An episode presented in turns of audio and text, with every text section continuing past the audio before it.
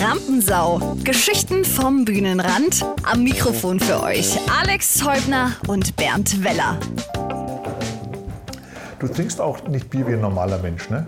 Wie denn? Ja, also ich, wenn, ich, wenn ich trinke, dann setze ich an, dann schlucke ich es runter. Ja, und ich? Und du machst so, Achso, ja, das, das so, mache ich tatsächlich. dass es ja. überall äh, rankommt und dass Ja, man ja, das schmeckt. genau, damit ich das Mundgefühl mitkriege, wie, wie vollmundig es ist. Ich habe hier, ich hab hier so einen Fussel drauf, der macht mich verrückt auf der Brille. Das ist irgendwie sieht es. Welli, wir haben, wir haben ähm, unsere ZuhörerInnen schwer enttäuscht. Ja, weil wir ja äh, so lange jetzt Pause gemacht haben. Hast du, hast du Feedback bekommen? Nö, aber ich habe auch, also ich habe auch kein positives Feedback bekommen. Ich habe auch nicht bekommen, hey, macht mal weiter oder sowas. Oder, ähm, äh, Echt nicht? oder auch irgendwie, hey, ich, wir vermissen euch gar nicht. Habe ich auch nicht bekommen. bekommen. Habe ich schon bekommen. Dass, dass sie uns nicht vermissen. Auch das sind vermissen. Ach so. Ja, ein Kumpel, der Kumpel aus Frankreich, wo, wo dann diese Abrufzahlen immer aus Frankreich kommen, aus Paris. Ja. Die zwei. Ja, naja, aber der hört alles an. Und der hat gedacht, wir haben ihn aus der, aus der, aus der Mailingliste geworfen. Der war echt, der hat gesagt, ey Willi, was habe ich gemacht? Ich so, hä, wie, was, worum geht's? Der hat echt gedacht, wir haben ihn vergessen. Aber ich habe gesagt, da war nichts. Ja. Nee, aber man muss das, man muss das entspannt sehen. Hast du Wetten, das geguckt? Ich habe natürlich Wetten, das geguckt. Ja, ich hab's, ähm, ich hab's nicht live gesehen. Es war ja nicht live, ne? Es war ja nicht, nicht, es war ja nicht live. Habe ich nicht gemerkt. Naja, das haben sie doch seit diesem Unfall. Unfall, also das ist nicht mehr passiert. machen sie das nicht mehr live. Ach, darum hat er gesagt, wir sind schon in der Mediathek, obwohl wir noch gar nicht. Ach so. Wie auch immer. Also jedenfalls habe ich es jetzt ähm, gestern habe ich dir eine Hälfte angeguckt, weil ich mir dachte, der, der Welli wird bestimmt im Podcast irgendwie darauf Bezug nehmen.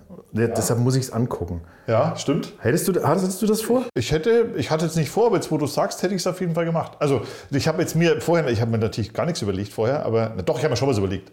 Aber ich habe ich es wirklich geguckt. Aber jetzt, wo du sagst, ja, was glaubst du, worauf ich Bezug nehmen äh, hätte äh, wollen sein? Bestimmt auf die, äh, ähm, die Helga Fischer. Richtig. Und zwar fand ich das, ja, fand ich, fand ich super toll. Ähm, äh, das ist natürlich schon ein bisschen. Weil das ist nämlich dein Ding, ne? Nein, das ist überhaupt nicht mein Ding, Helene Fischer. Aber du hörst, ach Helene, aber du hörst, aber du hörst doch auch immer äh, Obergreiner und sowas.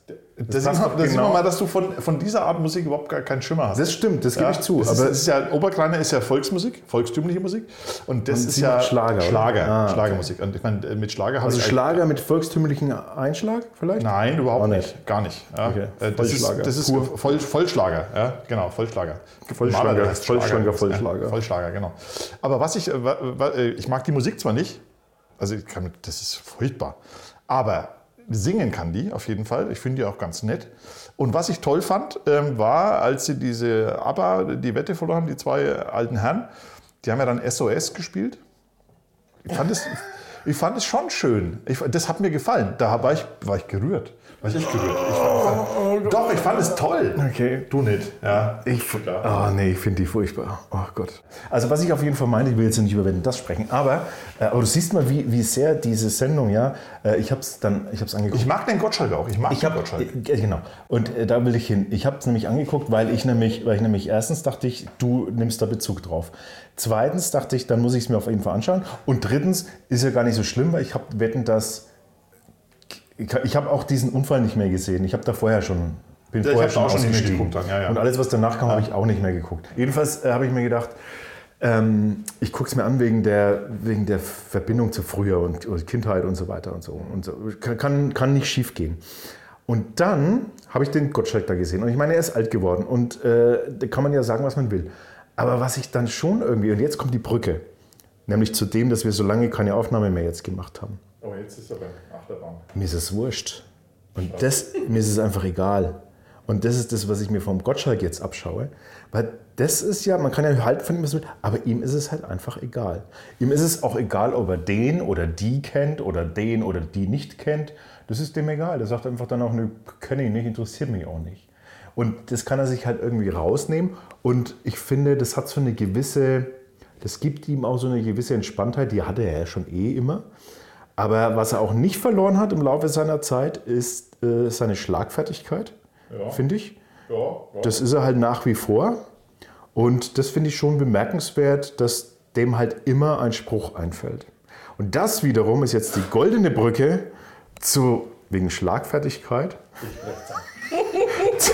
zu, zu unserem heutigen Thema und zu unserer heutigen ähm, Gästin, die wir da haben. Und da, äh, du darfst mir vorstellen, wo wir sitzen gerade.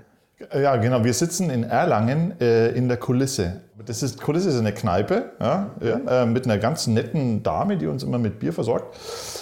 Ähm, ist die eine nette Dame und die andere nette Wir, wir Dame? trinken, wir trinken ja. falls wir, das können wir kurz anwerfen, äh, wir trinken ein Kellerbier, ein helles Bier, ein äh, grüner Helles und einen Zitronensaft irgendwie warm. warmen Zitronensaft. Sehr lecker. Aber den warmen Zitronensaft äh, hat eben äh, unsere Gästin heute vor sich stehen. Genau, und die Gästin heißt Kathi Mock. Ja? Kathi Mock ist ähm, Poetry Slammerin. Oder präsentiert, präsentiert Poet, Poetry Slam oder, ja, oder organisiert das auch und so. Und das, das wird sie uns unter anderem ähm, erzählen. Und natürlich hat uns die Kathi einen äh, Poetry Slam Text mitgebracht, den sie auch vortragen wird, aber nicht jetzt, sondern erst am Ende des Gesprächs. Also bleibt dran. Hi. Hallo, Kathi. Ja? Hi Kathi, hast du eigentlich noch einen Spitznamen, Nebennamen, wie man dich rufen soll? Äh, neben Kati. Ja, irgendwas, was dir lieber wäre? Ach so, nein, nein. Also Kati ist ja schon der Spitzname. Ich heiße ja eigentlich Katharina natürlich. Aber das hat ja mit den drei A's und insgesamt vier Vokalen, das ist sehr lange auszusprechen. Und gerade für die Bühne finde ich das halt nicht schmissig. Und äh, mich haben... Das ist dein Künstlername auch. Ja, nicht eingetragen. Also ich nenne mich halt auf der Bühne nur so, weil ich finde es halt viel besser, wenn man so angekündigt wird und So hier wie ich jetzt auch. Kati Mock. Das Genau. Ich heiße ja Alex und eigentlich Ja. Alexander, aber ich heiße quasi nur Alex. Genau, weil wenn die Leute sagen würden, Alexander, Ja. das ist so nicht Ja, so genau. Okay, verstehe. Ja, okay. Also ähm, bist du, ähm, also du bist Poetry Slammerin. Ja, Was hauptberuflich? Äh, hauptberuflich ich bin ich, arbeite ich in einem bürgerlichen Beruf, bin Angestellte. Ich habe Biochemie mal studiert und arbeite jetzt bei Schwan Stabilo in Heroldsberg. Stellst du die Stifte her, die dann, äh, nein, die, die Chemikalien in den Stiften, die man dann auch lecken darf, weil, weil sie müssen sie ja gesund, Lebensmittel echt sein, oder? Ja, ja, fast. Also Schwan Stabilo macht ja nicht nur Schreibgeräte, sondern auch kosmetische Stifte. Und ich arbeite in der Kosmetik bei Schwan Cosmetics. Und ähm, indirekt ja theoretisch schon, weil man ja zum Beispiel Lippenstifte, die isst du ja auch. Also die sind so bewertet, dass du sie, weil du isst im Prinzip Lippenstifte. Deswegen ja, könnte man dran lecken. Aber mein Job ist, ähm, ist ja nur am Computer. Das, das sind immer alle ein bisschen enttäuscht. Ich arbeite, ich arbeite am Computer und bewerte Dokumente. Aber es geht schon in die Richtung Sicherheit, was ich mache, weil ich ähm, äh, im Schwerpunkt Toxikologie gemacht habe an der Uni. Und da geht es dann um technischen Kundenservice, Fragen, die mit Regularien, Gesetzesgebung zu tun haben. Und ähm, ich unterstütze unsere Kunden bei so, so Claim Support, nennt man das, ich weiß nicht. Also wenn die irgendwelche Labels drauf wollen, wie das ist vegan, das ist naturzertifiziert, halal und so weiter. Ja, deswegen, ich kenne die Inhaltsstoffe sehr gut, aber nur auf dem Papier. Nimmst du denn, nimmst du denn deine, also deine ähm, biomedizinischen äh, Kenntnisse irgendwie mit rein in deine Texte? Ähm, indirekt. Also es ist nicht so, das habe ich noch nie gemacht. Oder es gibt ja dann auch so Leute wie, keine Ahnung, Eckart von Hirschhausen oder so, die dann wirklich ihr Spezialgebiet nehmen, das in die Unterhaltung tragen. Das habe ich jetzt nie so in your face gemacht.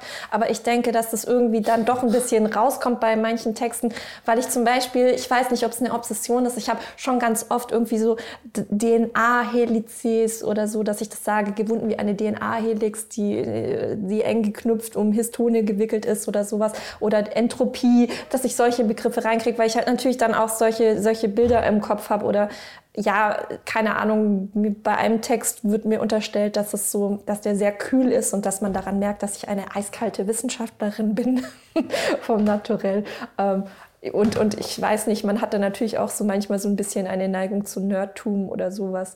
Das kann auch mal durchkommen, aber ich habe jetzt nicht einen biochemischen oder toxikologischen Text geschrieben. Wie bist du dann äh, da abgebogen äh, zum, zum Poetry Slam? Ja? Ja, abgebogen zum Poetry Slam. Ich würde sagen, ich hatte schon immer mehrere Leidenschaften und das war äh, schon eigentlich schon immer, dass ich gerne ähm, Rollen gespielt habe und Geschichten erfunden habe. Also ich habe auch schon, es gibt von mir ein Bilderbuch, wo ich mit fünf Bilder gemalt habe und meiner Mutter diktiert habe, was sie reinschreiben soll. Also habe ich schon eine Geschichte erzählt und habe so einfach immer ähm, eine blühende Fantasie gehabt als Kind und irgendwelche Geschichten erzählt. Dann ähm, war, sobald es möglich war in der Schule, wann immer die Möglichkeit zum Theaterspielen bestand, habe ich die wahrgenommen. War natürlich in der Theater AG äh, bis zum Abitur, dann ähm, war ein Referendar von uns ähm, in einer Improvisationstheatergruppe und der hat bei Projekttagen, das war Ende der 11. Klasse, hat er dann einen Kurs Improvisationstheater angeboten, ähm, wo ich natürlich teilgenommen habe, weil Theater. Mhm. Und so bin ich dann zum Impro-Theater gekommen. Also das ist, Hast du auch gemacht? Mache ich auch noch also, aktiv, ja. Impro-Theater, hört, mhm, hört. Genau. Und äh, dann habe ich ähm, eben Impro-Theater, Theater gespielt. Dann bin ich zum Studieren ähm, weil ich halt, ja, also ich mag halt gerne Wissenschaften und, und, und so Dinge verstehen, bis ins Kleinste, so Faszination, Photosynthese zum Beispiel, wie das dann auf molekularer Ebene oder atomarer Ebene funktioniert. Das ist, ich halt, fand ich halt einfach interessant. Habe das studiert und fand es immer so einseitig und langweilig und ich war richtig abgetrennt und das war auch räumlich. Ich habe in Tübingen studiert. Genau, diese räumliche Trennung, naturwissenschaftliche Institute sind auf dem Berg oben, man ist total abgetrennt, man kriegt nichts mit, was die GeisteswissenschaftlerInnen unten in der schönen Stadt treiben, im Park, im alten Botanischen Garten sitzen und flanieren und sich unterhalten. Steht da ein Elfenbeinturm in Tübingen? Nee, aber der Hölderlin-Turm steht da. Siehst du es? Mhm. Habe ich mir fast gedacht. Am schönen, wunderschönen Neckarufer. Ja. Und das war alles sehr einseitig und zum Glück war es aber so, als ich dann meine Promotion angefangen habe, äh, war das Institut nicht oben auf dem Berg bei den anderen Instituten, sondern in der Stadt sehr zentral. Ähm, das ist erstmal allein räumlich schön gewesen und dann ähm, habe ich, weil ich eben nicht weiter nur meine Wissenschaft machen wollte, mich besser umgeguckt und dann wieder eine Impro-Theatergruppe gefunden. Und das heißt, dass ich 2009 dann wieder mit Impro-Theater angefangen habe, nach dieser Pause vom Studieren. Wo, wo, wo spielst du Impro-Theater? Jetzt in ja. äh, Nürnberg bei Holter die Polter. Okay. Ja, also als ich dann nach Erlangen gezogen bin, habe ich mich dann natürlich auch hier umgeguckt nach einer Gruppe gleich und dann Heimat bei Holter die Polter in Nürnberg gefunden. In Erlangen gibt es keine wirkliche Impro-Theatergruppe, aber wir spielen auch in Erlangen im E-Werk. Das ist ja auch äh, so eine der etabliertesten und ältesten Gruppen hier. Die haben dieses Jahr, wir haben dieses Jahr 30-jähriges. Ja. Und Impro-Theater war natürlich auch während Corona-Pandemie, also ich meine, ist ja immer noch, aber unter den strengeren Auflagen einfach nicht möglich oder schwierig möglich, weil du ja Abstand halten musst. Ja. Und beim Poetry Slam steht nur eine, Bühne, äh, eine Person auf der Bühne. Das geht gut, du kannst das Mikrofon wechseln oder ja, desinfizieren. Ja. Aber bei Impro-Theater ist schwierig. Ähm. Muss man eigentlich eine Laberbacke sein, äh, um Poetry Slam äh, machen zu können? Nein. Willst du mir unterstellen, dass ich eine bin? Nee. okay. Nee, nee, das nee, war jetzt eine nee, ernsthafte Frage, man, weil, weil mhm. man ja irgendwie, äh, weiß ich nicht, man muss ja schon. Äh, für, ist, lass uns mal definieren, ja. was ist ein Poetry Slam? Genau, Weil ich stelle mir, das, ja. stell mir das nämlich einfach Ach, vor, wie. Du stellst es dir nur vor, du weißt wie, es gar nicht. Ja, ich weiß es schon, aber ja. wenn ich es jetzt erklären müsste, so völlig unbedarft, okay. dann würde ich sagen, das ist wie Rap-Music ohne Musik. Mm, nee, ist es eben nicht. Warum? Weil Poetry Slam ähm, ein sehr offenes Format ist. Also um das, wenn Leute gar nicht wissen, was das ist, das ist ein Wettbewerb des gesprochenen Wortes. Das heißt, Leute treten dort mit ihren selbstgeschriebenen Texten gegeneinander an. Und diese Texte, abgesehen davon, dass sie selbst geschrieben sind, ähm, dürfen auch ein bestimmtes Zeitlimit nicht überschreiten, aber die literarische Gattung ist völlig frei wählbar. Das heißt, du hast Leute, die vielleicht rappen, die vielleicht äh, machen die Lyrik, äh, dadaistisch, sie reimen oder auch nicht. Sie machen Stand-up-Comedy, sie tragen eine Kurzgeschichte vor, sie lesen es ab oder tragen es frei vor, es ist gereimt, nicht gereimt. Sie, sie sind äh, sehr ruhig dabei oder expressiv. Du kannst, du darfst zwar kein Hilfsmittel verwenden wie ähm, Musikinstrumente oder Kostüme, aber du kannst das Mikrofon und die Bühne benutzen. Das heißt, es gibt gibt Leute, die performen richtig krass, können auf der Bühne rumtun. Gibt es nicht ganz so oft, muss man dazu sagen. Oder aber sie stehen nur vorne am Mikrofon. Und da gibt es dann unterschiedlichste Leute, die das anzieht, auch ob es lustig ist oder nicht, völlig unterschiedlich. Das heißt, du hast wirklich lyrische Leute, das sind vielleicht welche, die sind auch eher still und zurückhaltend, schreiben ihre Gedichte irgendwo im Kämmerchen und tragen sie dann davor. Aber das sind keine, ähm, wie hast du es genannt? Ähm, äh, Lavataschen. Nein, aber, aber zum Beispiel ja. so Freestyle-Rapper, die machen so. doch das Gleiche, oder? Ja, aber wir machen kein Freestyle. Poetry Slam ist ja was Vorbereitetes. Aber gibt es das nicht auch als Freestyle? Sehr, sehr, sehr selten. Theoretisch ich kannst du das immer, machen. Das ist so das Hauptding Nein. von, von mhm. Poetry Slam. Gar nicht, gar nicht. Das ist eigentlich der große Unterschied zwischen Poetry Slam und Impro-Theater.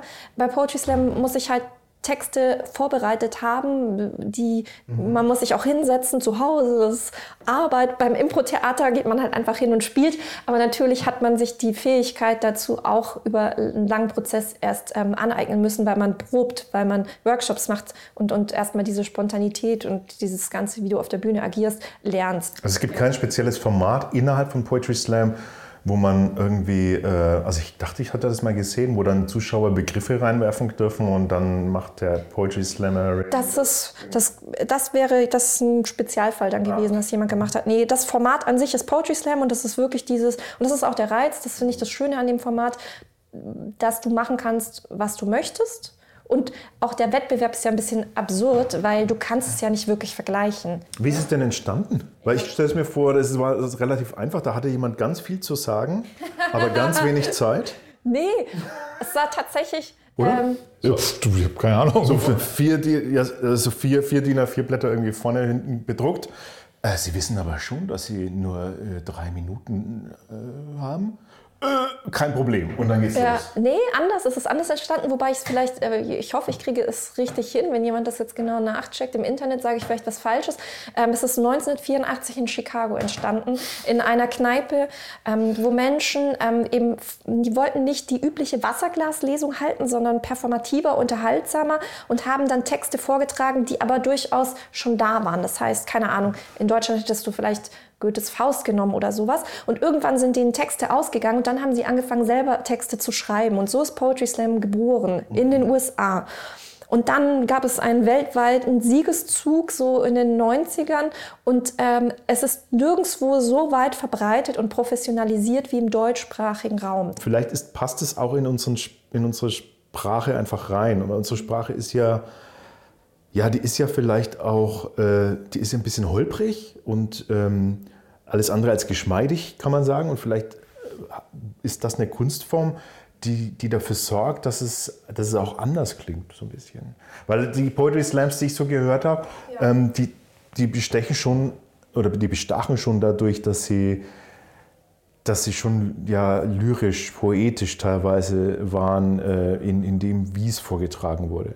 Weil es ist ja nicht einfach nur, bloß ich stelle mir jetzt ein bisschen dumm auch absichtlich, was macht man da? Man redet ja nicht einfach nur einen Text oder erzählt, einen, liest einen Text vor, oder? Es ja, ist schon genau. eine, es ist ein keine Format Lesung. auch, oder? Exakt. Ja, Poetry Slam ist ein Format und natürlich ist die Vortragsart anders. Also es gibt da auch, man kann sich da auch drüber lustig machen, den typischen Slam-Duktus, ähm, den man sich dann irgendwie vielleicht auch abschaut aus Versehen, aber eigentlich muss es den auch nicht geben. Aber es ist auf jeden Fall eben was Lebendiges und direkter und äh, eben nicht eine, Wasserglaslesung. Das ist ja der große Kontrast.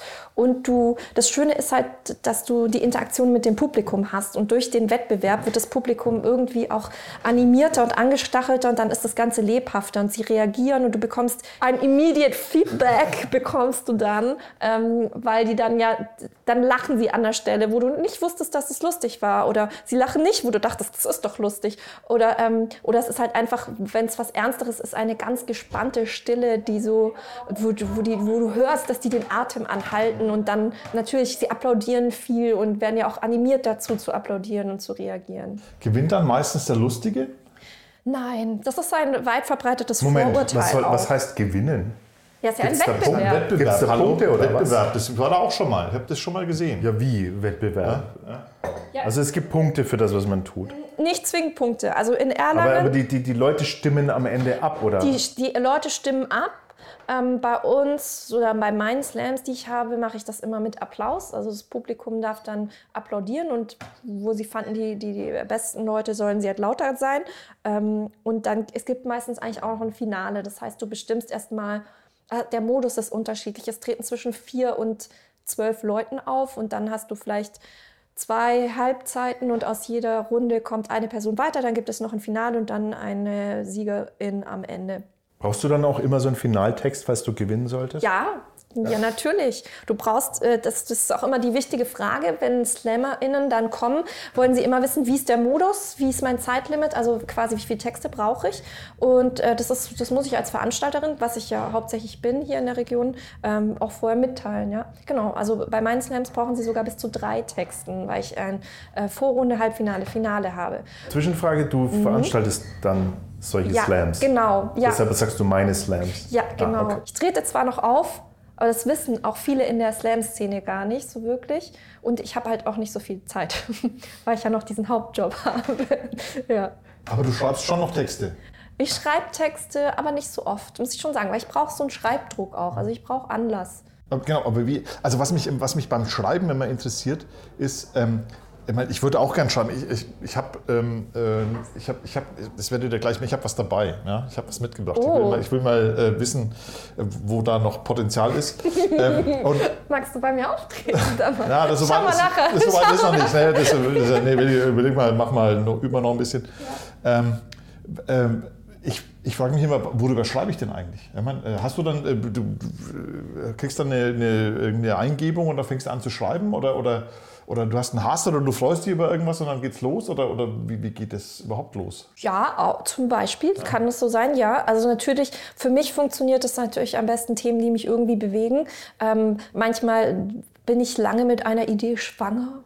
Und dann ähm, fange ich an, die mal so runterzuschreiben. Manchmal, wenn ich wirklich so ein Thema habe. Ne? Also ich, ich, manchmal habe ich auch eine Geschichte im Kopf. Ich habe auch mal nachts, als ich nicht schlafen konnte, mir eine Geschichte ausgedacht, mich mich am nächsten Morgen hingesetzt, die einfach runtergeschrieben und gar nicht mehr viel geändert. Das ist halt eine Kurzgeschichte. Das geht. Also du, du, ich habe heute Nacht nämlich auch schlecht geschlafen, ich habe dann aber Zeitung gelesen. Ja, ich, aber das ist schon lange her, muss ich schon sagen. Und genau, meistens habe ich so ein Thema, über das ich gerne was schreiben möchte. Zum Beispiel, wo das sehr gut funktioniert hat, ich wollte was über Achselhaare schreiben. Und dann habe ich halt eine Mindmap gemacht und ganz viele Dinge dazu gesammelt. Und dann ist es halt, habe hab ich halt geguckt, wie, sich, wie das so zusammenzubauen ist. Und dann hat sich der Text auch noch viel verändert. Also seit dem ersten Mal, wo ich aufgetreten bin, weil, bin, weil bei Poetry Slam ist das halt auch so, du merkst dann, okay, da sind irgendwie Längen drin, das zündet nicht so gut oder ah, das ist viel besser, als ich dachte. Ich arbeite das nochmal aus. Du machst ein Mindmap. Also du, du hast ja du irgendwie aus irgendeinem Grund Achselhaare und dann schreibst du das auf und dann geht's los. Machst ein Mindmap und dann, was dir dazu einfällt. Ja, ja, äh, genau. Rasieren, nicht rasieren, epilieren, schwarz, gelb, stinkt, äh, was, was, was. Ja, Und auch dann, dann so. daraus bastelst du dann eine Geschichte. Ja, oder ein, ein Text. Also es wäre jetzt keine Geschichte gewesen. Also in die, ich denke so, wo, wo sich immer mehr hinbewegt hat die letzten Jahre, ist, dass es schon eher so, so feministischen Tenor halt auch hat. Und dann sind es natürlich einfach Dinge, ähm, die mir irgendwie wichtig sind und dass ich da ja irgendwelche Botschaften auch transportiere. Meine Texte sind aber lustig, also da ich treffe jetzt das Klischee, aber das ist nicht bei allen SlammerInnen so. Und äh, ja, dann, dann ist das halt so eine politische Sache irgendwie auch, aber ich mache das auf lustige Art und Weise. Und ähm, ja, das ist ja das Schöne beim Slam. Ich habe ja fünf oder sieben Minuten, die Zeit gehört mir und Fünf oder sieben, das wollte ich die nächste Ja, Frage. fünf Wie, wie lange sowas, wie lange sowas dauern soll. Zeitlimit ist fünf bis sieben Minuten. Also Meisterschaften sind meistens sechs Minuten. Ja. Was kann man denn dann, was kann man denn dann, weil du sagst Meisterschaften, was kann man da werden?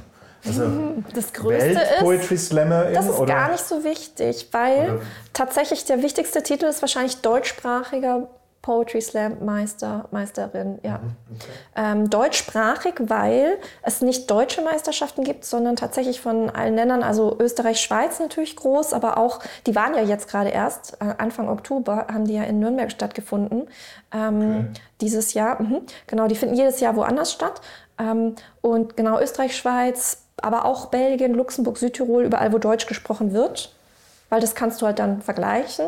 Ja, und dann, ähm, also es ist normalerweise ist ein großes Festival, also jetzt war es wegen Corona stark reduziert, also bis zu zwölf Vorrunden, halt dann mehrere Halbfinals und dann ein großes Finale. Äh, eines der größten Finals war in Hamburg in der O2 Arena vor fast 5000 Leuten dann damals, 2011.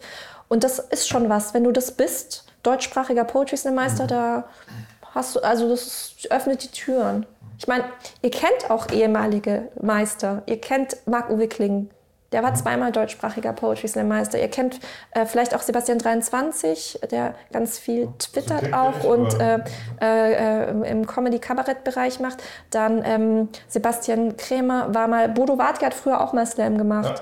Ja, also es sind schon, das kann dir schon Türen Thorsten. Sträter ist kein Slammer. Aber das Thorsten ist auch- Sträter, aber doch, der schon- hat auch schon. Slam gemacht. Der Ja. hat auch Slam gemacht, als ich Slam gemacht habe, aber ähm, der ist nie Meister geworden. Ja, Bei dem finde genau. ich super zum Beispiel. Ja, aber die sind so, es gibt viele Leute, die es ist auch so eine Ausprobierbühne, das geht ganz leicht. Also wir haben ja auch Lisa Eckert, das ist ja dann vielleicht eher das schwarze Schaf, wenn man, wenn man Ah, die Antisemitismusvorwürfe und so weiter nimmt. Ähm, ja, aber halt natürlich, gerade für, für so Comedy- oder Kabarettbereich ist das für Leute schön zum Ausprobieren. Sarah Bosetti, die ja auch Ja. im ZDF ist, ähm, Nico Semsrott. Ich ja, bin, ich bin ja, mit dem, also mit, mit denen bin ich allen aufgetreten vor einigen Jahren noch. Ne? Und dann ja, sind die jetzt halt im Fernsehen. Ähm, wir, wir heißen ja Rampensau, ne? Ja, also, äh, Geschichten vom Bühnenrand.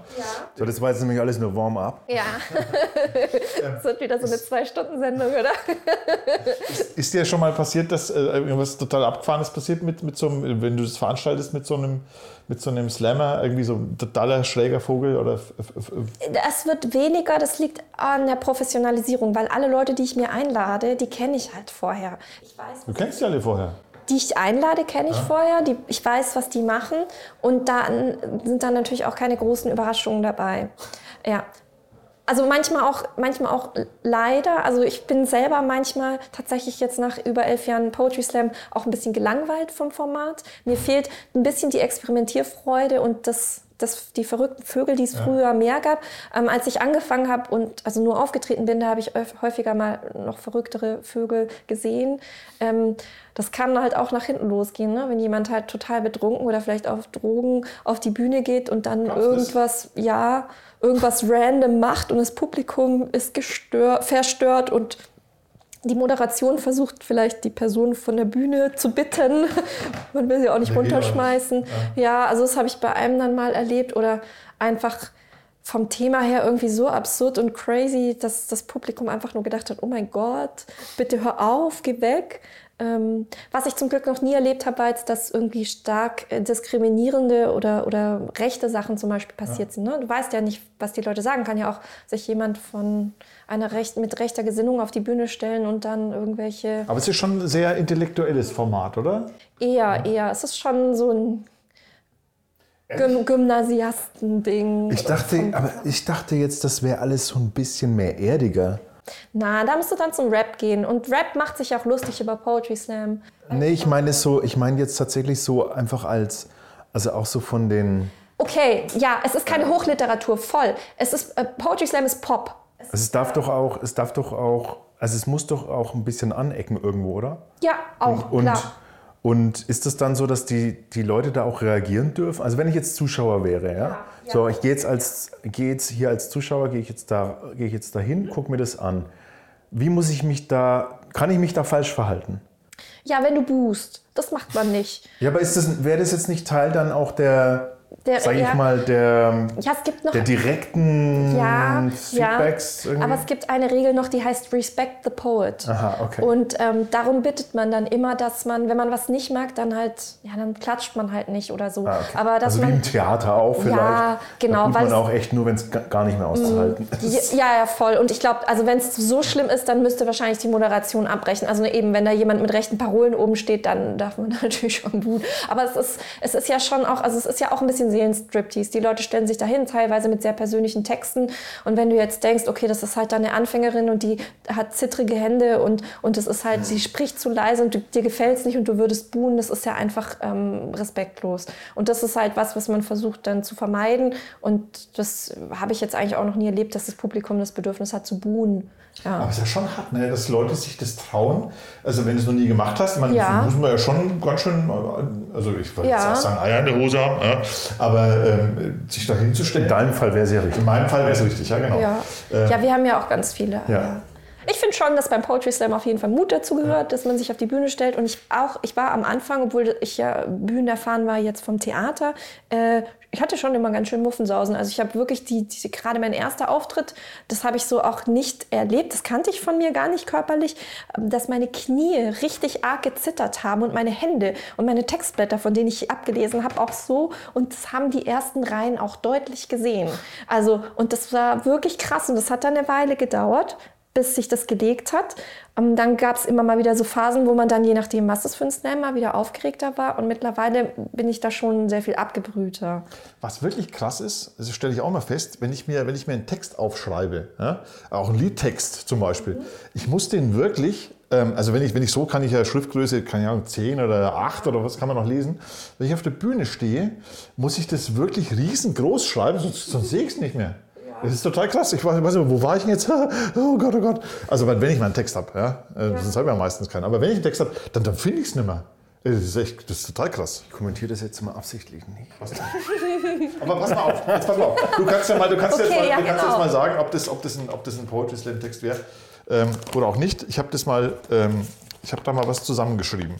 Äh, genau. Es Wie- sieht, wie- sieht schon mal echt aus, wie wenn ich einen Text schreiben ja? würde. Tatsächlich okay. so. Warte mal, ich, Ja. äh, also man hört das Gott, wie viele Seiten sind Nein, das? ist nicht viel. Das ist nur, das, das da hinten ist, das ist, das ist gar nicht mehr. Hier, also das ist weg. Hinten ist die Steuererklärung. genau. Ähm, also wie, wie würde ich jetzt anfangen? Was würde ich jetzt, wenn ich jetzt auf der Bühne stünde, wie würde ich, was würde ich jetzt machen? Ich habe da mal einen Text geschrieben über. Ja, aber das ist so, das ist manchmal auch blöd. Also es gibt Leute, die sagen so, ich habe euch einen Text mitgebracht und, äh, und der geht so. Und ähm, ja, also und das ist auch so, das kann auch ein bisschen albern sein. Dann gibt es Leute, die machen sehr gute Einleitungen oder erzählen noch einen Witz vorher oder machen ein Gedicht. Ja, ist aber alles nicht Voraussetzung. Man kann auch einfach direkt anfangen oder kann, man kann vielleicht noch Hallo sagen. Ich habe zum Beispiel am Anfang ähm, ich habe, äh, also was, was ich gerne mache auf der Bühne ist halt, ich spreche gerne mit Erwartungen. Und ich komme halt auf die Bühne, dann eben, ich bin ja eher kleiner, werde auch meistens für jünger gehalten. Früher habe ich noch viel mehr so Blümchenkleider oder so oder Röcke getragen. Dann komme ich auf die Bühne und dann denken die, ach, das ist so ein liebes, nettes Mädchen, die trägt jetzt bestimmt so ein Liebesgedicht mit sanfter Stimme vor. Und dann erzähle ich halt was über Achselhaare, steife Nippel oder schrei rum, weil ich wütend bin. Und dann ähm, Du ist halt, auch dann richtig laut, Ja, ne? mache ich nicht mehr so, weil ich fand, ich. ich finde den Effekt, äh, also es ist zu effekthascherisch. Okay. Es funktioniert zu einfach. Also sich als Frau, harmlos aussehende Frau auf die Bühne zu stellen, dann plötzlich anfangen zu schreien, ist ja ist halt. Dann müsste ich, ein- wenn ich ein Abgenutzt. Liebesgedicht vorlesen würde, würden auch, wäre auch, wär auch so, würde ich auch mit Erwartungen brechen. Aber ich glaube, du müsstest, du müsstest wirklich das hart üben, damit, also um gleich zu beginnen. Weil du, dein, deine Gefahr ist, dass du erstmal anfängst und das Labern anfängst und nach zehn Minuten deinen Text erstmal rausholst. Und Dann ist das Zeitlimit um. Also es ist so, das startet ja, du im Moment, mal, Ja, klar. wenn man ja, auf der ja. Bühne ist. Ja, ja, also dann wirst du runtergeschmissen. also, Herr Weller, das ich würde sagen, du gehst halt erstmal hin, dann wird halt vielleicht gerade noch applaudiert, dann stellst du dein Mikrofon ein, weil muss ja nah am, Braucht, genau, am braucht so ein sein. Text immer einen Titel auch? Nee, also auch das- nicht. raus. Und dann kannst du ja, manchmal gucke ich auch noch kurz ins Publikum und warte, so sind sie bereit. Also je nachdem, was man mit dem Publikum machen will, will man mit dem spielen oder man fängt halt dann an. Okay. Das wäre schwer. Also nichts sagen wäre schwer. Das gebe ich wirklich zu. Ja, Das wäre echt schwer. das ist auch fürs Publikum schwer. Schon, ne? Das kann ein schöner Effekt sein. Ja. Oh. Also pass mal auf. Also ich, ich gehe jetzt auf die Ja. Bühne. äh, Genau, es, ähm, ich, ich fange jetzt einfach mal an. Das sagen auch manche. Genau, genau. Also pass auf. Ich bin zu spät. Ich, der Lehrer. Wie sollen da die Schüler pünktlich sein? Aber hallo, ich bin der Lehrer. Wenn ich spät dran bin, dann hat das wichtige Gründe. Meistens. Ich muss an den Bauhallen vorbei. Hoffentlich sieht mich jetzt der Helmut nicht. Helmut ist ein Kollege aus der Bauabteilung. Er kommt aus der Bamberger Gegend und wenn er spricht, hört sich das in etwa so an. Wenn da kein Geld mir hast, kannst du fein nix gekäft, oder? Der, da darfst da nix glab. Er vergisst auch keinen Geburtstag und ruft schon mal am Sonntag früh um halb acht an, um zu gratulieren. Ah, Mist, da ist er schon. Guten Morgen, Herr Kollege. Weißt du, ob der Fritz halt da ist? Ähm, ich antworte, hat er wohl Geburtstag? Jo, und ich finde den Kogner jetzt. Aber wahrscheinlich hat er sowieso wieder keinen dabei, der alter Kniefiesel. Du Helmut, ich muss mich beeilen, ich bin ein bisschen spät dran. Wenn zwei Dachpappen brauchst, sagst Bescheid. Ich gehe weiter. Er arbeitet in der Bauabteilung, wie gesagt, und hat gute Beziehungen zu Dachpappen. Und was sagst du zum Club? Ähm, und der Alte wieder gestern. Herr Bruder, Bruder. Der Alte, muss man erklären, ist der Direktor. Endlich bin ich aus der Sichtweite und sperre meine Werkstatt auf. Es ist drei nach acht, ich bin allein und es riecht nach Lösemitteln und faulen Eiern. Im Waschbecken klebt Farbe von gestern, Tapetenreste liegen am Boden und mein persönlicher Schrank steht offen. Meine Laune ist bestens. Erstmal einen lauwarmen Filterkaffee vom Kiosk, das hilft. Um fünf nach acht trudeln die ersten Schüler ein und ich reg mich erstmal künstlich auf. Ah, lasst mich raten, die Polizei hat euch schon wieder kontrolliert. Aliens wollten euch entführen. Ihr habt Pfandflaschen im Rewe abgegeben und dann ist der Strom ausgefallen und die Türen gingen nicht mehr auf. Ich finde mich total witzig, aber keiner lacht. Herr Weller, wie geht es Ihnen? Sonnenklar, der will was. Immer wenn Sie mich fragen, wie es mir geht, wollen Sie was. Hab Problem. Na also wusste ich's doch. Herr Weller, ich kann morgen nicht kommen. Hä, warum? Morgen kommt mein Cousin aus Knast raus und wir müssen ihn abholen. Außerdem muss meine Cousine in den Knast rein und Arzt hat mir nicht krank gegeben. Äh, ach Gott, warum denn? Verstehe nicht. Naja, ach Gott, weil, wegen Knast und warum? Was ist denn, was ist mit deiner Cousine? Hat Bußgeld wegen Schuleschwänzen nicht bezahlt. Okay, das sehe ich ein. Wichtige Gründe, kannst frei haben. Herr Weller, ich hab Termin. Lass mich raten, Ausländerbehörde, Konsulat, Arzt. Nein, Gericht muss Aussage machen. Okay, was hast du angestellt? Körperverletzung? Ey, woher wissen Sie? Ah, ich habe geraten. Warum machst du auch so einen Mist? Ich habe nichts gemacht, der andere hat angefangen. Außerdem hat er gebraucht. Ah, okay, kannst frei haben. Dann halt anders. Legt mal bitte eure Zirkel und Lineale raus. Müde Augen schauen ins Leere. Ich suche mir den nächstbesten raus. Hey Karajan, wo ist dein Zeug? Habe ich nicht dabei, bringe ich morgen. Bringe ich morgen, bringe ich morgen, das geht nicht. Ein anderer, ey, morgen ist keine Schule. Und warum nicht? Morgen ist 3. Oktober, Mann. Und was war da, Karajan? Ich glaube, da ist Hitler gestorben. Ähm, ey, du Spaß, da ist Mauer umgefallen. Schon besser. Ich weiß, da haben DDR und BDR Vertrag gemacht. Gut, passt. Genug gelernt für heute. So, das war's. Achso, Ja, das war nur kurz. Ich meine, dieses, ja, nein, äh, nein, ich meine, weil das Ende war gerade so abrupt. Ja. Ich habe genug gelernt für heute. War das so. ein offizielles Bewerbungs... Nein, nein, nein, ich habe nur, ich habe das, halt, ich hab das halt aufgeschrieben und wie gesagt, ist natürlich auch holprig und so, aber was, was, würdest, du, was würdest du mir jetzt als, als, als Potenzial, äh, Verbesserungspotenzial sagen? Oder ist das, kann sowas ein Slam-Text sein? ja, klar, kann es ein Slamtext sein, total gut. Es gibt ja auch andere LehrerInnen, die aus ihrem Alltag erzählen. Aber was ist denn da jetzt ne, der Unterschied zu einer Kurzgeschichte? Also was ist denn da der, überhaupt der Unterschied dann vom Slam zu einer Kurzgeschichte? Na, also du kannst auch eine gesagt, es war eine geile Kurzgeschichte. Du kannst eine Kurzgeschichte auch beim Slam erzählen. Slam Poetry, also es, das ist kein literarisches, äh, es ist keine literarische Gattung Slam an sich. Slam ist dieses Format, das ist das Unterhaltungsformat. Es ist äh, vielleicht, weiß ich nicht, ich bin jetzt ja keine Germanistin, wenn eine Kurzgeschichte hat einen Anfang, Höhepunkt und ein Ende und das ist jetzt ja, ja kennt ihr, kennt ihr, habt ihr schon mal gehört, ähm, irgendwie so und ähm, das ist ja, weiß nicht, was ist das, so ein, so ein eine Szene, eine. Szene vielleicht oder so ein Dialog. Ja, eine Kurzgeschichte kann es auch Okay, sein, je nachdem, wie es eingebettet Also ich habe ist. schon gemerkt, Anfang, Höhepunkt, Ende habe ich nicht. Ja. Ich Ja. habe ich hab ja angefangen nicht drauf. beim Slam. Ja, man braucht schon irgendeine Art Doch, Spannungsbogen oder. Ähm, Kein Spannungsbogen, kein Anfang, kein Ende. Nein, habe schon nein, nein, das, das stimmt ja nicht, dass du das nicht hast, einen Spannungsbogen. Nee, was ist wichtig, ist halt, ähm, dass es irgendwie, irgendwie auf irgendeine Art originell oder eigen sein muss, weil es halt alles irgendwie schon gab. Und das Publikum muss halt damit connecten. Das kann man da auf jeden Fall. Auf, das kann man sich gut vorstellen, auch wenn man jetzt noch nicht in der Berufsschule war. Das ist ein lustiger Einblick in den Alltag. Sowas funktioniert immer. Vor allem, es funktioniert ja auch gut für die Person, die schreibt, etwas von dir selbst zu schreiben. Also, weil es ist ja immer die beste Quelle eigentlich, finde ich. Ähm, wenn du aus deiner Sicht, aus deinen Erlebnissen berichtest, das funktioniert sehr gut beim Slam. Also, so auch ein, ein vielleicht Vorurteil, aber was es durchaus häufig gibt, ist der klassische WG-Text. Dass irgendwas Lustiges in der WG passiert oder eine Party eskaliert oder so. Sowas gibt es immer wieder, ja. Aber ich stelle fest, ich meine, man erlebt ja, also äh, Hauptsache ist ja, ich erlebe ja auch schon in einem, meinem Alltag skurrile Geschichten. Also Ja, wirklich äh, total, abs, also auch mit Kollegen und so. Also wirklich äh, Zeug, wo du denkst, halt dich's doch im Kopf aus. Ja? Aber das dann ähm, in den Text zu klopfen, das ist ganz schön schwer. Also wenn, wenn man, ich ich stelle das oft fest, wenn ich, wenn ich erzähle, ja, also man sitzt da, das die Bier und so und alle hocken zusammen und dann packt man seine Geschichten aus. Ja. Dann funktioniert es oft. Ja. Dann denkst du, haha, lustig und so. Aber wenn ich es dann, wenn, dann sagen viele Leute äh, sagen dann immer, ja, schreib doch mal ein Buch, Mensch, Welli, ha, super, ist es lustig. So, dann nimmst du einen Stift oder einen Computer, setzt dich hin. Hast du schon überlegt, ob die das vielleicht nicht sagen, nicht einfach nur sagen, damit, damit du aufhörst zu erzählen? Nee, ich glaube das nicht. Ich glaube, dass, das, äh, dass das schon stimmt. Weißt du, was da auch Also, wichtig ist? ich, ich, ich, mir fehlen die Worte. Ja. Ich, ich, äh, ich glaube auch, ähm, dass du nie eins zu eins die Geschichte wiedergeben kannst, weil da ist die da ist die, die, die Spannung oder die Gagdichte nicht hoch genug.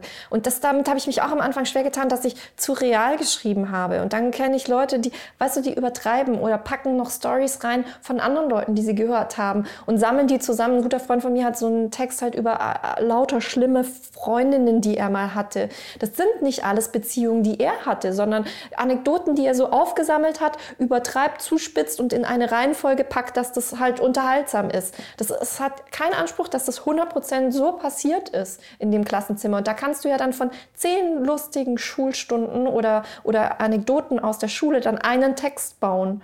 Und es ist ja, und, und das ist, glaube ich, das Wichtige, oder das ist dann wahrscheinlich das Erfolgsgeheimnis, ähm, weil sonst wäre es wahrscheinlich zu langweilig oder zu redundant auch viel. Ja. Aber es ist, also ich, ich, manche können das ja einfach, die fangen einfach an zu schreiben. Ja. Aber ich, ich finde es ultra schwierig, das wirklich so aufzuschreiben, dass es nachher lustig ist. Mhm. Also man, ich meine, äh, äh, ich, wenn zum Beispiel, ich bin Fan von Heinz Strunk zum Beispiel.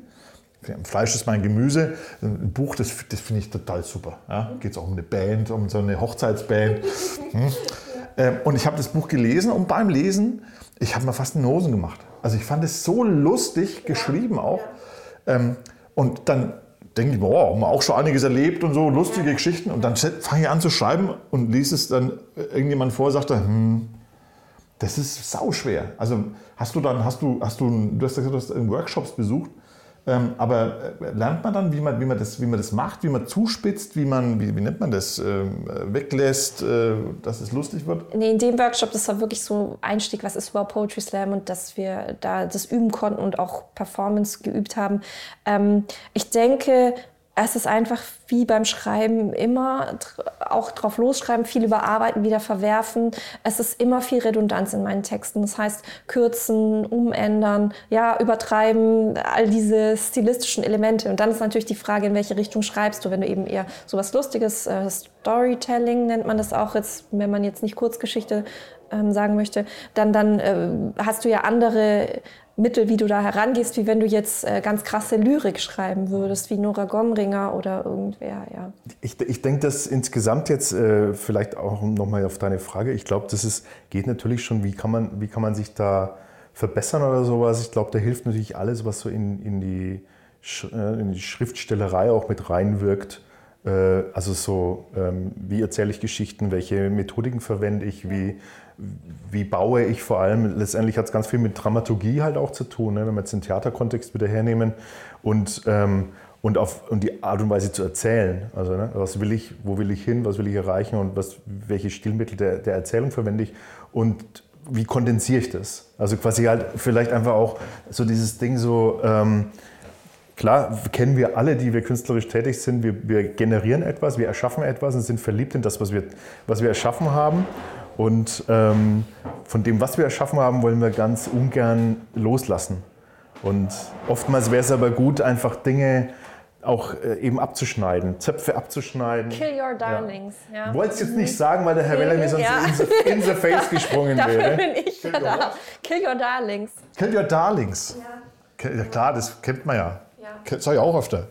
Sag ich öfter, in Fachtheorie sage ich öfter, kill your darlings.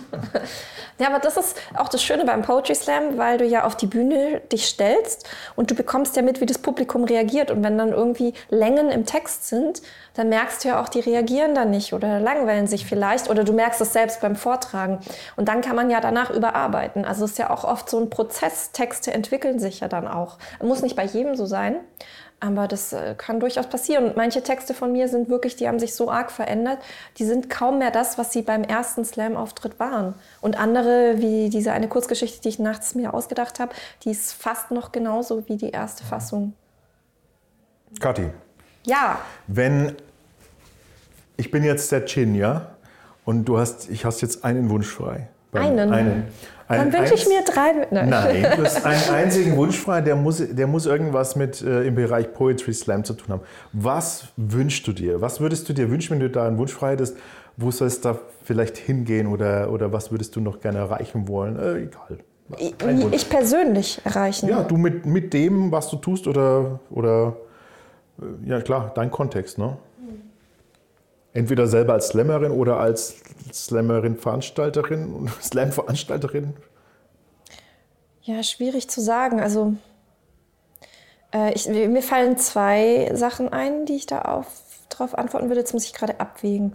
Also zum einen ist halt immer noch unklar, wie wir jetzt nach der Öffnung durch 2G, also keine Einlassbeschränkungen mehr und so weiter, also weil nächstes Wochenende mein, äh, meine Slams das erste Mal regulär wieder stattfinden. Wie viele Leute kommen überhaupt noch?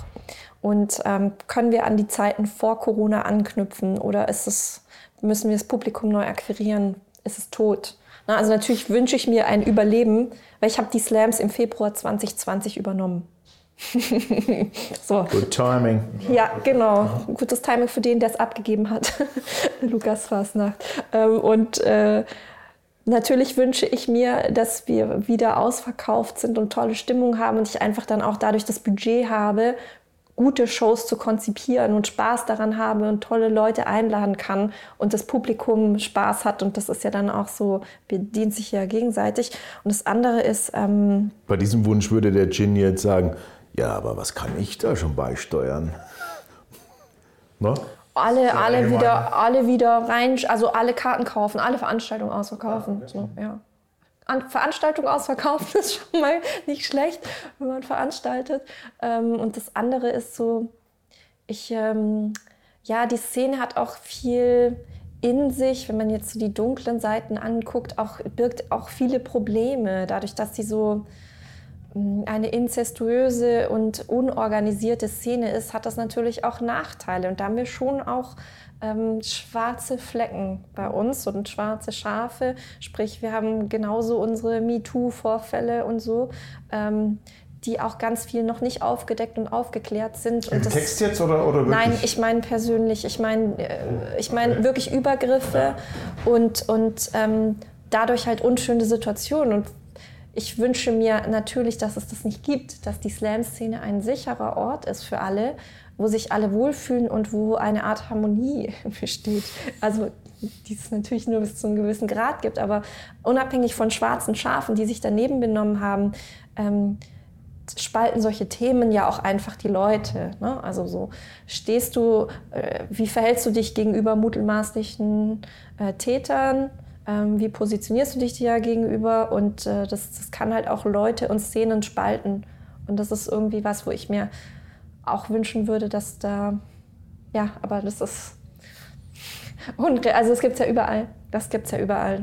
Aber würdest du sagen, dass ähm, jetzt kam ja durch Corona, klar, das ja. haben alle Künstler leiden darunter, dass bis zu dem Zeitpunkt ähm, diese, diese, diese Hype ist jetzt übertrieben, aber dass, dass ähm, Poetry Slam da wirklich Erfolg, ein erfolgreiches Format geblieben ist?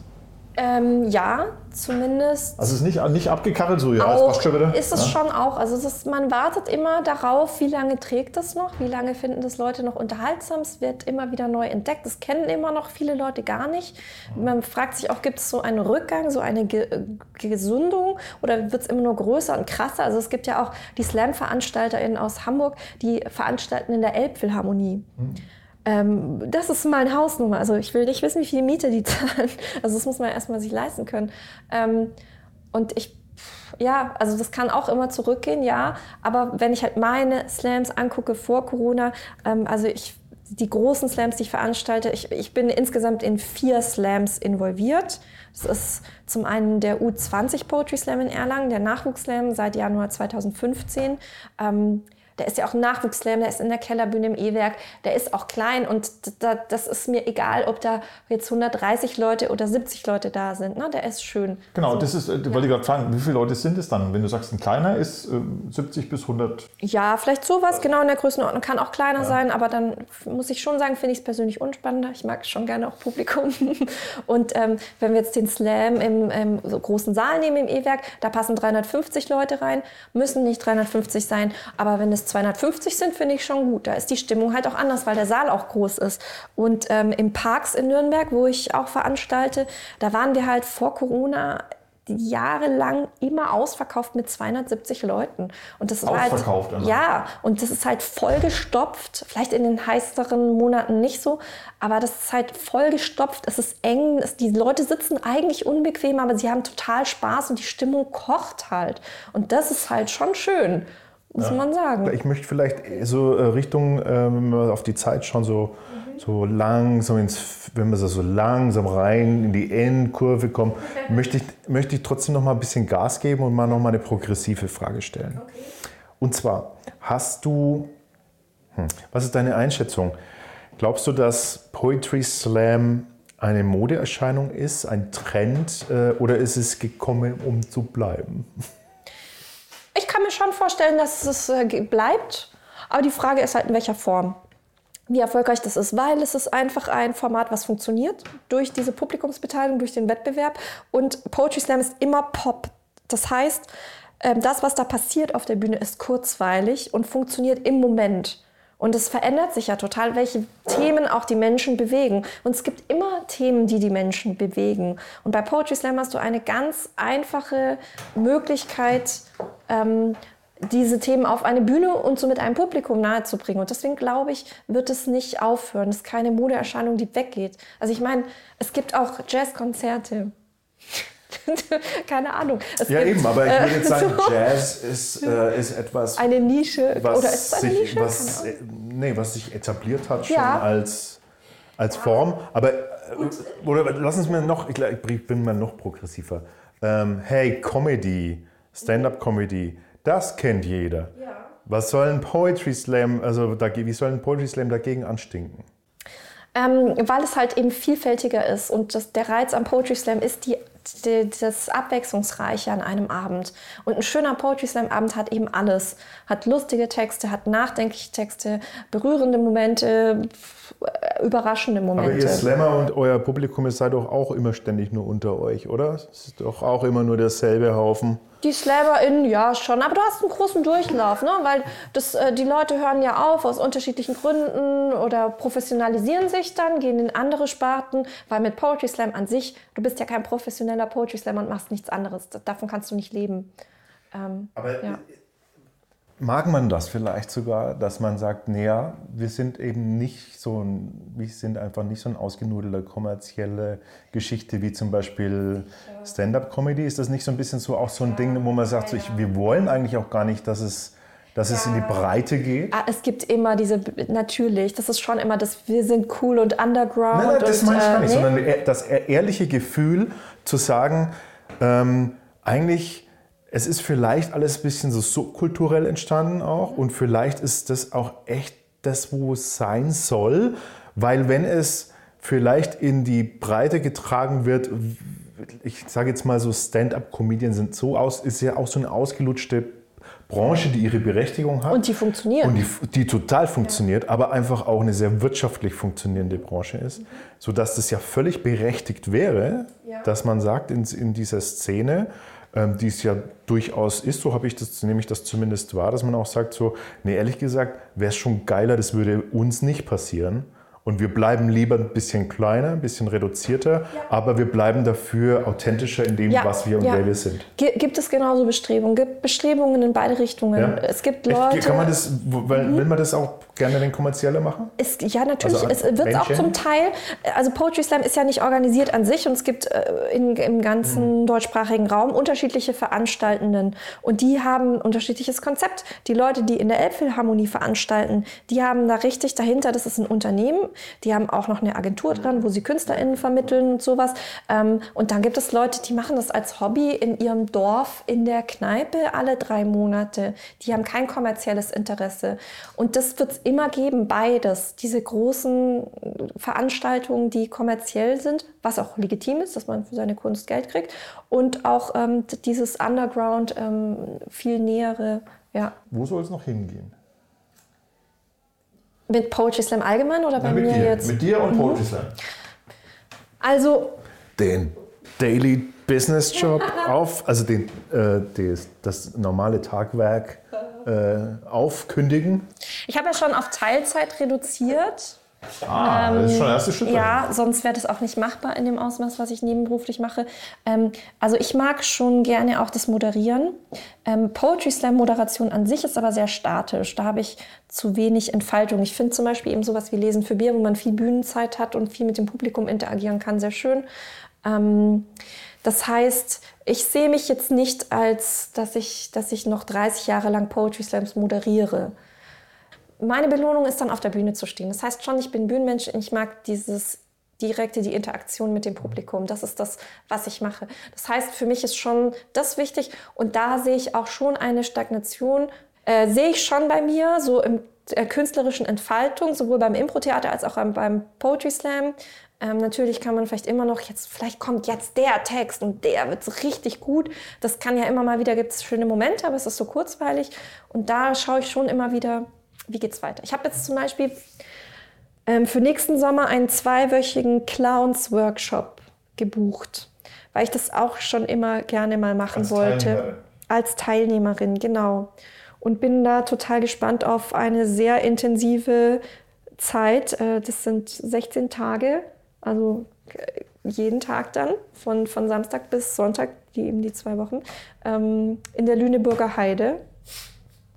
Und das ist dann schon krass. Also wenn man so richtig intensiv arbeitet, das kenne ich von, auch von, von Theaterseminaren, das ist schon was anderes nochmal. Also du möchtest auf der, schon auf, im weitesten Sinne auf der Bühne bleiben. Ja. Das ist schon, Ja. schon Ja. ein Ziel. Ja. Also jetzt Schon. nicht als, als Veranstalterin allein, sondern du möchtest selber agieren Ja. auf der Bühne. Genau, ich und als Veranstalterin äh, habe ich halt auch einen wesentlichen Einfluss, weil ich nicht nur moderiere, sondern auch mir den Abend gestalte, indem ich weiß, welche Leute lade ich ein, wie, wie gestalte ich den Abend. Ja, ich will auf der Bühne stehen. Ja, das schon. Wir haben ja, ähm, wir haben ja Menschen, die uns zuhören, die vielleicht noch nie vorher etwas gehört haben von Poetry Slam oder vielleicht weniger gehört haben oder Teilaspekte. Jetzt so zum Abschluss, hast du irgendetwas, was du diesen Menschen konkret mitteilen möchtest?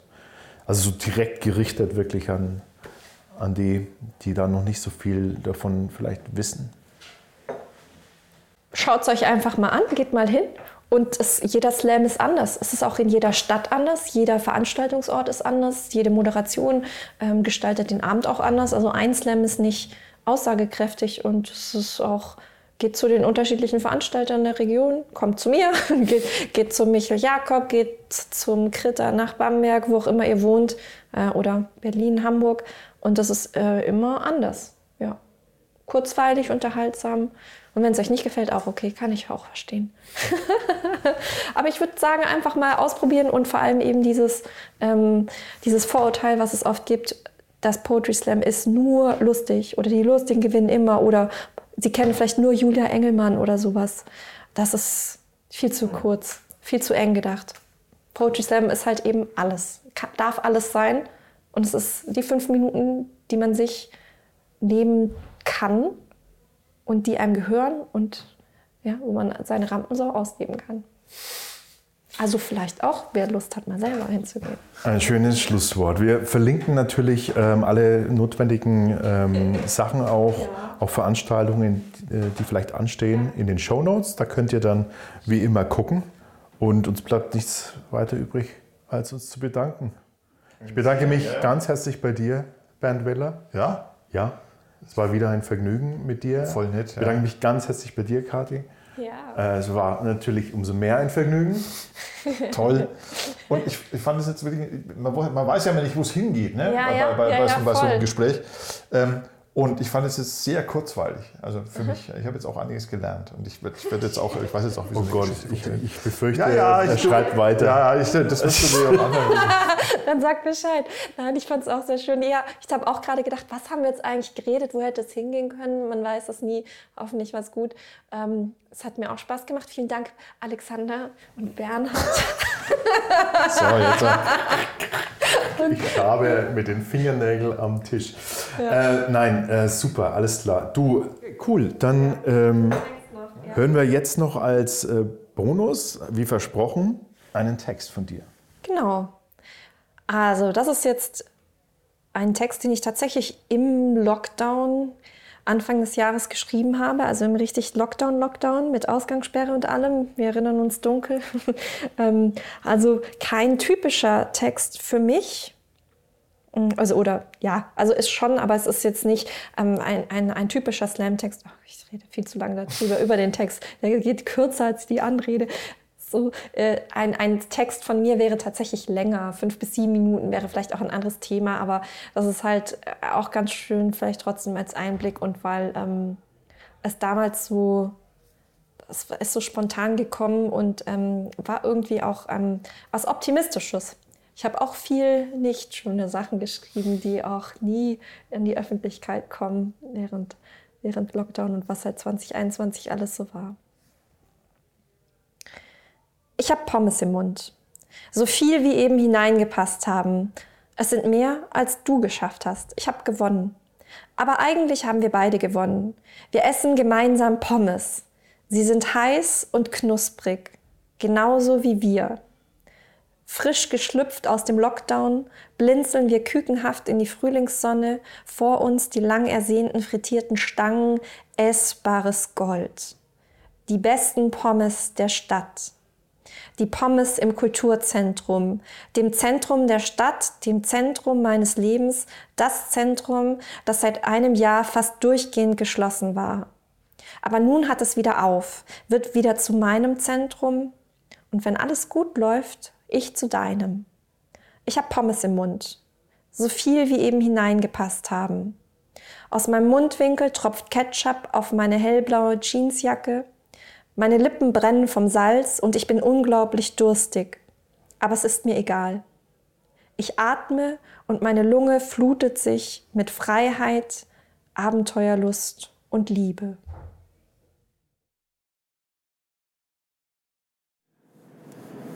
Hättest du mal Bock auf so einen Poetry Slam Auftritt? Also ich habe, ehrlich gesagt, ich habe Respekt davor, weil ich will mich natürlich auch nicht blamieren. Ne? Also das würde ich nicht gerne machen. Und ich würde, ich würde da schon lang dran, ich hätte schon, also ich hätte Bock drauf, würde schon gerne mal mitmachen. Ich würde aber lang an dem Text, glaube ich, feilen, wenn man denn überhaupt einer einfiele, bis ich der Meinung bin, ja, das kann man jetzt vortragen. Also ich hätte, hätte schon mal Bock drauf, finde ich schon cool. Wobei ich schon auch schon ein paar so gesehen habe, so mit, was sie auch gesagt hat vorhin, so mit Attitüde, die dann so ein gewisses Schema haben. Ha, ta, ta, ta, ta, ta, ta, ta, ta, ta. Das finde ich auch doof. Ja, das gefällt mir dann auch nicht. Hast du das Gefühl, ich interviewe dich gerade zu sehr? ja, ich, ich komme mir gerade vor Hast wie... du auch eine Frage an mich? Ach so. Ähm, Ich habe eine hab ne Filmempfehlung. ich dachte, du hast eine Frage an dich, habe ich jetzt gedacht. Eine Frage an mich. Ja, ich habe eine Frage an mich. Alex, hast, du eine Filmempfehlung für mich? Ja, habe ich tatsächlich. Und zwar, ähm, ich habe gestern, ich habe gestern Finch gesehen. Finch? Hast du das schon mal gehört mit Tom Hanks? Nee, ich kenne nur Finch äh, aus äh, American äh, Dingsbums, diese Screwball High School Komödie, der Finch, der immer mit Stiflers Mom poppt. das ist der Finch. Mann. Aber das ist ein Finch, okay. Ja. Tom Hanks. mit Tom Hanks. Ähm, also es geht darum, dass er. Es ist eigentlich ein Solo mit Tom Hanks. Kompletter Film, in dem eigentlich nur er mitspielt. Postapokalyptische Szenerie. Ja. Die Erde irgendwie wurde von einem Sonnensturm getroffen. Geht so genaueres erfährt man gar nicht so. Und äh, Teile der Erde sind völlig unbewohnbar und er muss sich da halt zurechtfinden. Und er hat einen Hund Okay. und er hat einen Roboterhund Was? Okay. und er baut sich einen und er baut sich dann auch noch einen, einen elektronischen Kompagnon. Und Ach so. Der kann das halt. der kann das. Okay. Egal, mehr muss man gar nicht Ja, wissen. okay. Das ist ein Film, der hat mich total berührt. War, war der im Kino oder was? Auf Der Netflix läuft auf einer, auf Plattform. Streaming-Plattform. Okay. Und ich war, ich war, also ich war, wow. Puh. Also du Ich war fandst so mit der, Begäng mit der Vergänglichkeit äh, des, des Lebens konfrontiert. Echt? und, und hat mich total geflasht.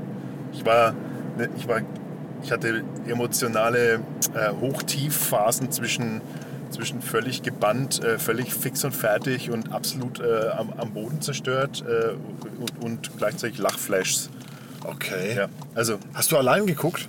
habe ich alleine geguckt, ja. Schaust du so alleine so Sachen an? Ja, weil in dem Fall war das, ist das so ein Genre gewesen, Da guckt doch keiner mit. Ja. da guckt kein anderer mit. Wir haben ja so eine Warteliste von Filmen, die wir zu, die wir zu zweit gucken wollen. Habt ihr das auch? ja, Gibt's bei euch? ja äh, Und nicht, die wird immer länger. nicht so systematisch, aber wir haben die auch, ja. Die wird immer länger. Und man kann quasi bei jedem Film sich, ah, gucke ich den jetzt, gucke ich den jetzt alleine an irgendwie oder oder warte ich damit lieber, weil ich sonst Probleme kriege, wenn ich ihn alleine angucke. Und dann, nee, ich tue lieber auf die Warteliste. Ja, das haben wir schon auch, das stimmt Und schon, dann ja. wird die immer länger, diese Liste. Und man kommt gar nie dazu, äh, die Filme anzugucken. Und man denkt sich ganz ganz selten gibt es so Dinge, wo man sagt, nee, das schaue ich jetzt einfach an, so Ja. alleine irgendwie. Ja, das- aber dann gibt's Ärger Rest der Familie im ja. Bett ist und dann hat man noch Zeit. Und Aber, aber weil, du, weil, du, weil du Film sagst im Kino, ich, wir waren wirklich im Kino und haben, naja, was wohl, wir haben uns den James Bond angeguckt. Ah, und? Und ich muss sagen, ich fand ihn doof. ja, Ja, ich bin ja, ich bin ja jetzt nur, äh, wie soll ich sagen, Connery einfach, ne? Nein, nicht einmal das. Ich- fand den Daniel Craig schon auch okay. Aber ich bin ja nur, man kann nicht sagen, dass ich kein Frauenversteher bin, ja. Aber ich finde, der James Bond, der muss ein Macho-Arsch sein. Und muss auch die doch Sprüche. Doch, das geht Nein, schon. das geht der muss die Sprüche raushauen, da musst du die Schuhe ausziehen und da musst du dann so machen, ja.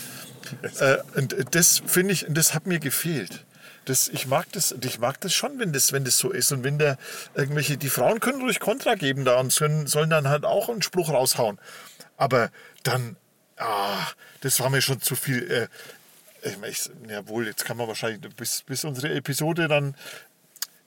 Sie hat deine Augen, ey, hör mir auf. Also das ist, also na, also da, nee, Da- nee, also ich schau mir nicht nochmal an. Da schauen wir lieber einen alten nochmal an Alten, und, ja. und, und mal, wo es richtig krachen genau, wo man denkt, Alter, das kann der doch nicht machen. Ho, ho, ho. So, das mag ich. Das. So, jetzt war's das. Ah, Willi, danke fürs Heimbringen. Ja, bitte.